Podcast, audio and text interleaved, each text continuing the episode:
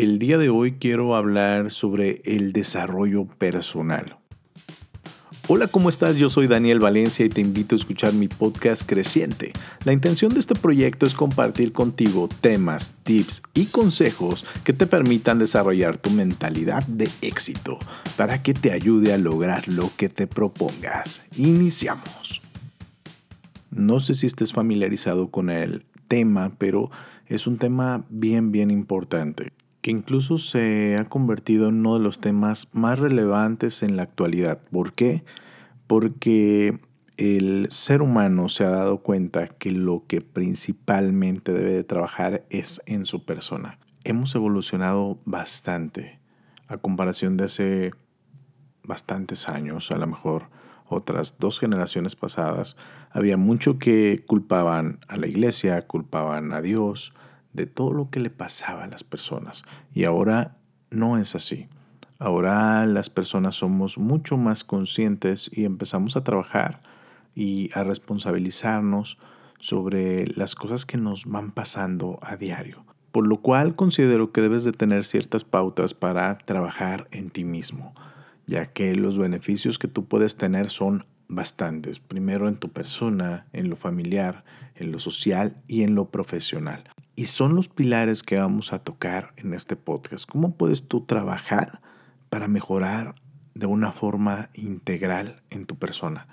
Y que tú quedes contento con lo que haces por ti. Ahora, para esto debes de ser muy, muy crítico. es muy fácil culpar a los demás, es muy fácil poner muchos pretextos, poner muchas excusas, pero lo que debemos de ser es sinceros con nosotros mismos. Si tú eres sincero contigo mismo, simplemente vas a crecer. Simplemente porque no te vas a engañar con cosas que no están sucediendo.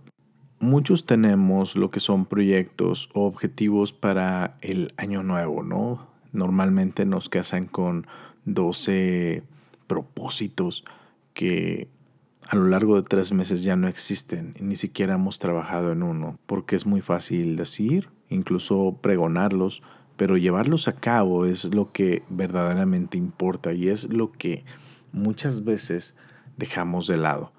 Dejamos de lado porque ponemos excusas y no tenemos bien fijos esos objetivos. Incluso muchos de ellos son al momento. A lo mejor tienes tres propósitos y los demás te los inventas en ese momento. Entonces no son para nada planeados, ni siquiera te costaron trabajo. Yo soy de las personas que considera que algo que te cuesta trabajo es algo que cuidas. Algo que no te cuesta trabajo, nunca lo vas a cuidar. Y pasa lo mismo con los objetivos que nosotros nos fijamos. Si están bien planeados, si vemos los pros y los contras, lo más seguro es que sí hagamos algo por ellos. Pero si solamente son de bota pronto, pues se van a ir a la basura. Porque así como llegaron, así se van a ir. Solo voy a quitarte un minuto de tu tiempo. Si conoces a una persona a la que este episodio pueda aportar a su vida, compártele este podcast para que juntos tú y yo apoyemos a una persona a crecer. Vamos a iniciar con el primer pilar del desarrollo personal, que es el conocerte a ti mismo. Y para esto debes de ser sumamente sincero. Y debes de cuestionarte estos tres puntos que te voy a mencionar a continuación. ¿Cómo te sientes en lo emocional? ¿Te sientes triste? ¿Te sientes feliz? ¿Te sientes motivado? ¿Desmotivado? ¿En una depresión? Es muy importante que seas sincero porque es el primer punto que debes de trabajar. ¿Cómo estás en lo emocional? Porque es cómo estás alimentándote, ya sea de energía positiva o energía negativa. Igualmente en los pensamientos. Si te la pasas con ideas negativas de cómo te va a ir o te la pasas con ideas positivas y consideras que vas a mejorar día a día. El segundo punto de este pilar es la salud física. ¿Qué estás haciendo actualmente por ti para estar físicamente bien? Muchas veces nos preocupamos por dinero, nos preocupamos por ahorrar, nos preocupamos por un sinfín de cosas, pero no nos preocupamos cuántos años vamos a estar en este mundo. ¿Te has cuestionado cuántos años de vida te quedan?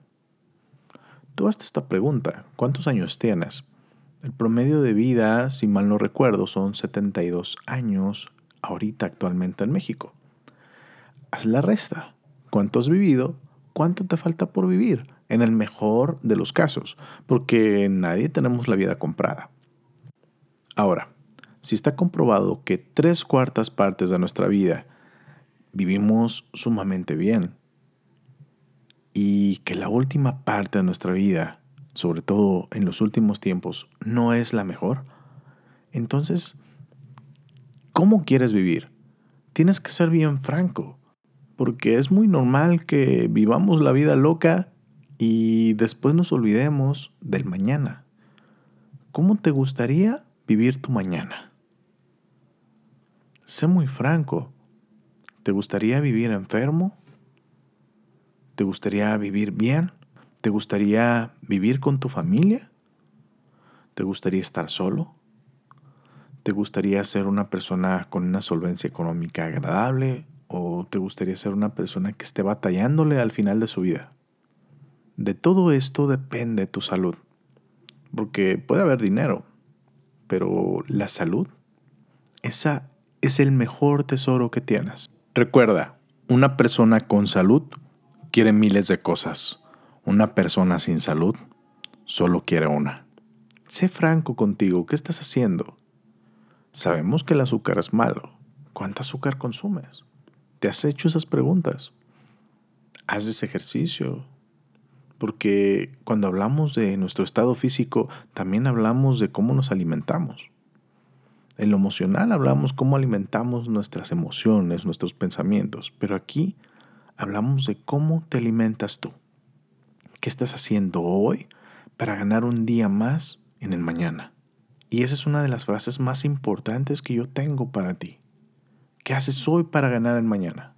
Y se vale el de vez en cuando aventarnos un antojito, pero no vivimos de antojitos. Y sobre todo en México tenemos una cultura gastronómica muy, muy diversa. Y a mí me encanta la comida, pero el abusar de ello creo que es lo que nos hace perder el control sobre nosotros.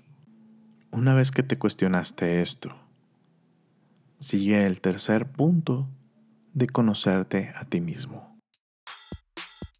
Hey, si te gusta este podcast y quieres más inspiración, te invito a que sigas su cuenta en Instagram. Lo vas a encontrar como Creciente Podcast. Diariamente publico frases, consejos y tips que espero que te puedan servir y aportar un poco para que tengas un día excelente. Y es cómo te sientes espiritualmente. Puedes creer en cualquier Dios. Puedes creer que venimos de parte del universo. Puedes creer o no en el karma. Puedes creer en la energía. Las creencias que tú tengas pueden ser muy diversas y todas las respeto.